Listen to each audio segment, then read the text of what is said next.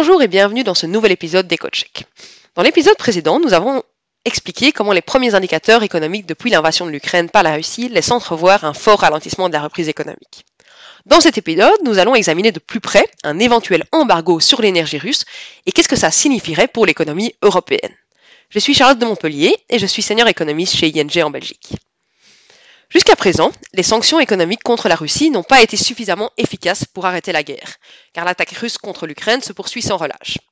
La Russie reste l'un des principaux fournisseurs d'énergie de l'Union européenne et continue de fournir du gaz et du pétrole à l'Europe. La Russie reçoit également de grandes quantités de devises étrangères en échange. Dans ce contexte, les appels à des sanctions dans le domaine de l'énergie se multiplient. Il a déjà été décidé de ne plus importer du charbon russe pendant une période transitoire de plusieurs mois. En outre, par un vote majoritaire, le Parlement européen vient d'exiger que les chefs des gouvernements européens décident également d'un embargo sur le pétrole et sur le gaz russe. Le problème, c'est évidemment que c'est plus facile à dire qu'à faire, car cela pourrait avoir des conséquences très importantes pour l'économie européenne. Si l'on considère le pétrole et le gaz, la Russie tire actuellement l'essentiel de ses revenus du pétrole. Le fait de ne plus importer du pétrole de Russie serait donc préjudiciable pour le pays. Mais probablement seulement dans une mesure limitée. En effet, le marché du pétrole est un marché mondial. Et, par exemple, la Chine et l'Inde sont prêtes à importer davantage de pétrole russe, surtout à un prix plus avantageux. Notons d'ailleurs que l'Europe importe déjà beaucoup moins de pétrole de Russie, car les compagnies pétrolières européennes qui le font font encore ne sont pas bien vues des actionnaires activistes et des organisations sociales, et en fait ça les décourage. Pour ce qui est du marché du gaz, c'est une autre affaire bien que moins important que le pétrole pour les recettes en devises de la Russie, celle-ci ne peut pas simplement vendre ailleurs le gaz qu'elle ne peut plus vendre à l'Europe. La capacité des gazoducs vers la Chine, par exemple, est bien trop limitée pour cela, et d'ailleurs, ce ne sont pas les mêmes gisements de gaz qui permettent d'approvisionner l'Europe que ceux qui permettent d'approvisionner la Chine. Un embargo sur le gaz russe serait donc beaucoup plus difficile pour la Russie. Le problème est évidemment que l'effet sur l'économie européenne serait également très important. La Russie fournit environ un tiers de gaz consommé en Europe, et cela ne peut pas être remplacé du jour au lendemain. Dans le meilleur des cas, cela prendra un certain temps. L'Europe pourrait remplacer environ 55% du gaz russe par du gaz provenant d'autres fournisseurs. Mais les prix seraient plus élevés, car le gaz devra être fourni principalement sous forme de gaz liquéfié. À côté de ça, une partie de ce qui manque pourrait être comblée par d'autres sources d'énergie, mais cette substitution prendra également beaucoup de temps. Il est donc probable que l'Europe connaisse, dans un, premier temps, une pénurie d'énergie.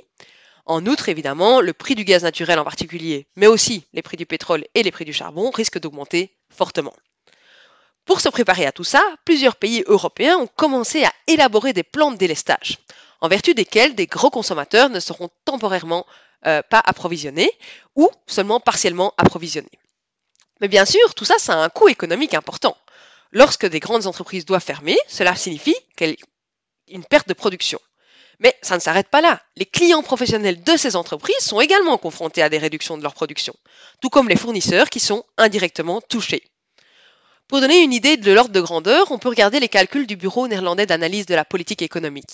Il a tenté de recenser tous les effets et est arrivé à la conclusion que le secteur automobile néerlandais pourrait perdre 72% de sa production dans un cas de délestage, en grande partie à cause des effets de second tour. Plusieurs instituts de recherche ont tenté de chiffrer l'effet total d'un arrêt des importations de gaz naturel russe sur l'économie européenne.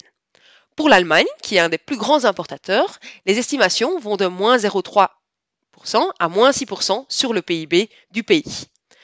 Si on utilise les estimations du modèle de la Banque Centrale Européenne, on arrive à un effet négatif sur le PIB de la zone euro compris entre moins 1,1 et moins 2,2%. Il convient toutefois de, noter que ce modèle n'inclut pas certains effets qu'on peut appeler cycliques. Pourtant, c'est probable qu'une fermeture de certaines entreprises pendant un certain temps, en raison des pénuries d'énergie, ait également un effet sur le chômage, sur la confiance en général. Cela pourrait à son tour entraîner une contraction supplémentaire de l'économie. Par conséquent, tout ça mis ensemble fait que l'effet total sur le PIB européen pourrait être une diminution de l'ordre de 2 à 3% euh, ce qui est quand même assez important. Cela signifierait de facto une nouvelle récession dans la zone euro. C'est la raison pour laquelle plusieurs pays, l'Allemagne en tête, ne souhaitent pas étendre les sanctions à l'approvisionnement en énergie pour le moment. Mais il ne faut pas non plus oublier qu'il n'est pas exclu que Poutine lui-même décide de fermer le robinet de gaz pour frapper l'Europe. Tout cela illustre bien sûr l'importance pour l'Europe de tenter de réduire sa dépendance énergétique dans les années à venir. C'est tout pour le moment. Je vous remercie pour votre écoute et vous dis à bientôt pour un nouveau podcast économique.